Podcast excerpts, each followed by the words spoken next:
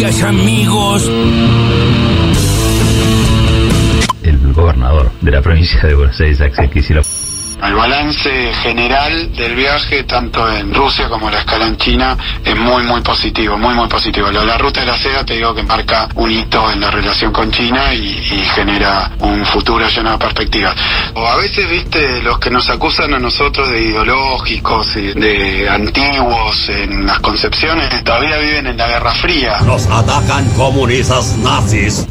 En ninguna escuela se va a exigir el pase sanitario. Segundo, vamos a eliminar el sistema de burbujas. No más burbujas. Eso vuelve a la normalidad. Todos los espacios de interacción van a ser libres. También se elimina el aislamiento por contacto estrecho. Ahora se tiene que aislar solo el chico o el adulto que dio positivo. Pero lo más importante es que nadie va a perder días de clase. Así que a trabajar y a cerrar la boca. Me gustaría saber su opinión, cómo sintieron ustedes los miembros de la Corte y usted en especial la marcha de los otros días en contra de uno de los poderes del Estado. La función de la Corte no es discutir con ningún grupo político, es resolver problemas concretos que tienen las personas en nuestro país. Mire, desde que yo entré en el año 2004 en la Corte Suprema, hemos tenido muchísimas marchas y quiero dejar bien en claro para todos los que nos escuchan que la Corte no eh, va a ceder a ninguna presión, como nunca hemos cedido. No me la he cogido. No, no, no.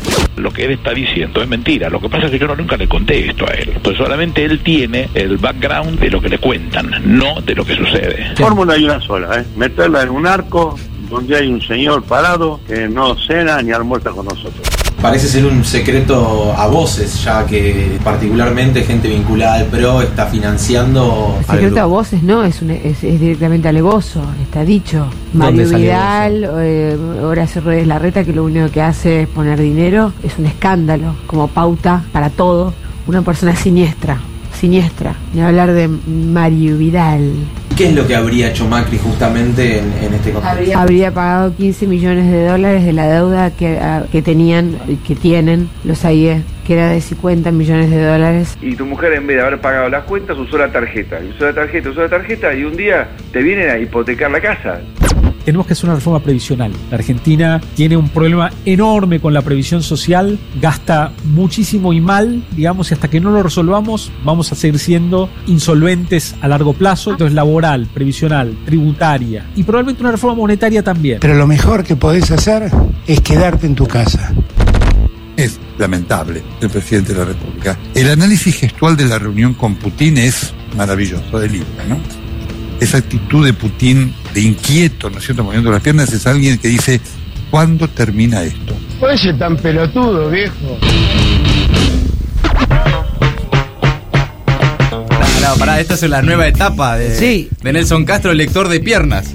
Lector de piernas de Vladimir Putin. Es increíble cómo Nelson Castro se transformó en el tan lentamente en el de Light to Me que no nos dimos cuenta. O sea, no, no hace otra cosa hoy día Nelson Castro que interpretar gestos y señales. No, pero además ya llega un punto en el que son eh, su propia parodia, ¿no? Son una parodia de sí mismos. Sí, sí, o sea, sí, sí. Leía los, eh, los gestos de Cristina debajo del barbijo.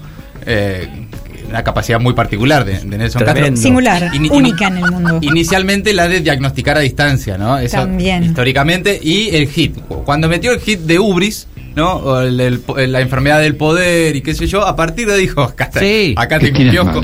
Acá tengo un kiosquito, esta es la mía, y a partir de ahí no paró. Pero insisto, cambió porque él es médico, digamos, como sí. con, con, ese, con, con esa patente dice, bueno, puedo diagnosticar por tele, pero sí. ya te, viró hacia el lenguaje de signos. Sí, pues ya ni siquiera es medicina, claro. Claro, y no, no se fue de ahí, eh, está el light to me claro. mal. Además, las piernas de Putin. Si hay algo eh, que me da, da, la sensación, Putin, es de no ponerse nervioso, ¿no? Además, ¿no? si uno lo ve, lo veo, si vamos nervioso. a jugar a lo Nelson Castro, vos lo ves a Putin, es este tipo no se pone nervioso no, nada. No, Chicos, no. se meten en lagos congelados, pelea con osos. ¿Qué, ¿De qué miedo va a tener? Claro, un karateca ex KGB, no Por se puede. favor. Nació sin nervios esa persona. Por favor. Bueno, che, lo de Nicolás Duhovne, eh, ¿es de ahora? Eh, habló en La Nación Más. Es, Uno es, no sabe. Es, de, es de, este, de, este, fin de semana que pasó de ahora. Pero Uno lo duda. ¿Vivo? ¿Vivo?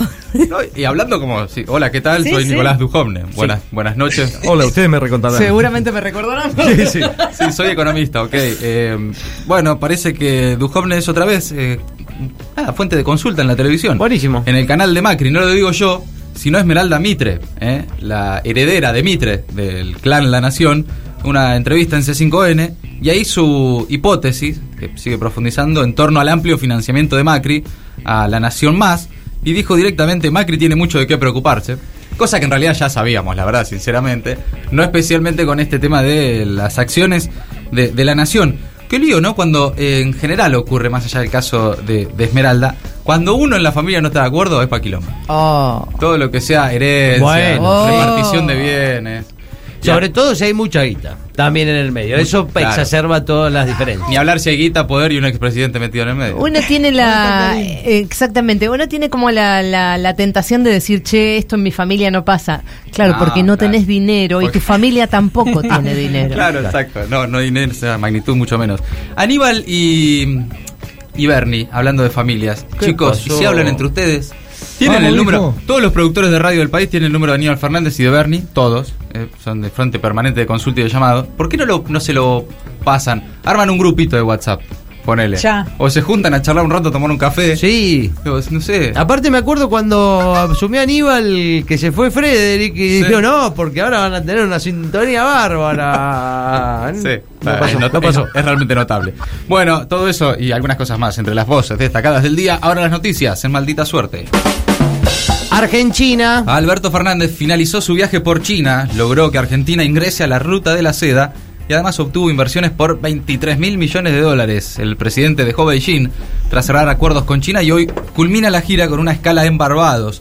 Se reunió ayer una hora con su par chino, Xi Jinping, y en la reunión además se firmaron acuerdos en áreas como desarrollo verde, economía digital, desarrollo espacial, tecnología y energía nuclear, entre otros. Además, Alberto le repitió al presidente chino lo que ya le había pedido a Putin, ingresar al BRICS, que es el bloque que también integran Brasil, India y Sudáfrica. Hoy Alberto completa su viaje en Barbados, donde dialogará con la primera ministra de ese país, una de las principales referentas mundiales sobre cambio climático.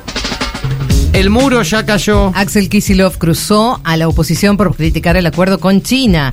Viven en la Guerra Fría, dijo el gobernador bonaerense en diálogo con el Destape Radio, que planteó el multilateralismo como una integración inteligente en el mundo, con países como China y Rusia, que tienen muchísimas capacidades para compartir tecnología e inversiones para hacer. Además, el gobernador bonaerense, que integra la comitiva oficial que acompañó a Alberto Fernández, descartó que el acuerdo con el FMI sea contradictorio con la gira presidencial.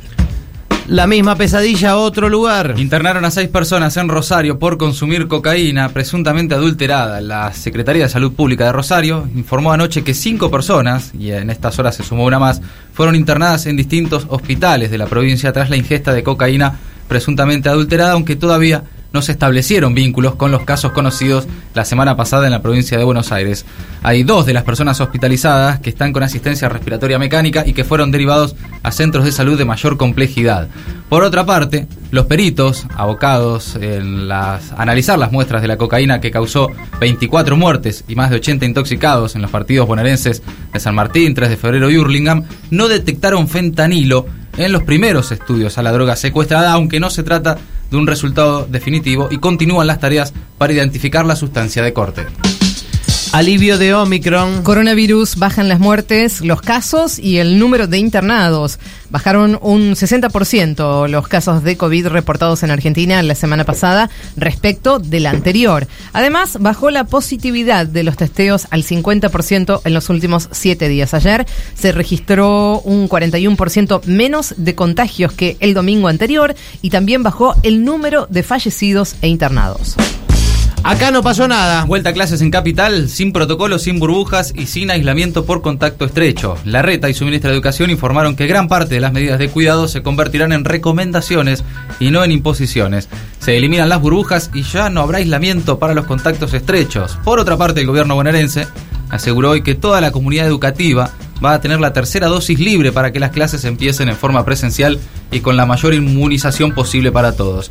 A nivel nacional, el Ministerio de Educación informó también que más del 90% de los docentes de inicial primario, secundario y universitario ya completó su esquema de vacunación de cara al comienzo de clases presenciales en todo el país el próximo 2 de marzo.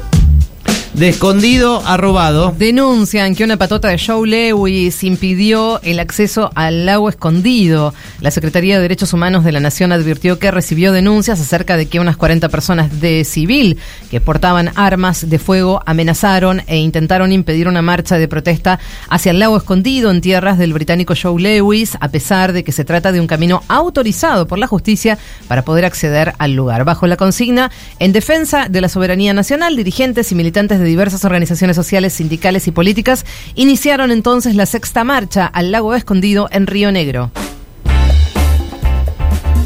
presidenciales en Costa Rica. Así es, Costa Rica celebró este fin de semana la primera vuelta de esas elecciones presidenciales en las que se va a definir el sucesor de Carlos Alvarado al frente del país con importantes retos económicos. El expresidente José María Figueres ganó con el 27,3% de los votos. El centro izquierdista se debería enfrentar en el balotaje con el economista y exministro de Hacienda del actual gobierno, Rodrigo Chávez, que logró el 16,7% de los votos según resultados parciales. Próxima cita el 3 de abril. Maldita suerte.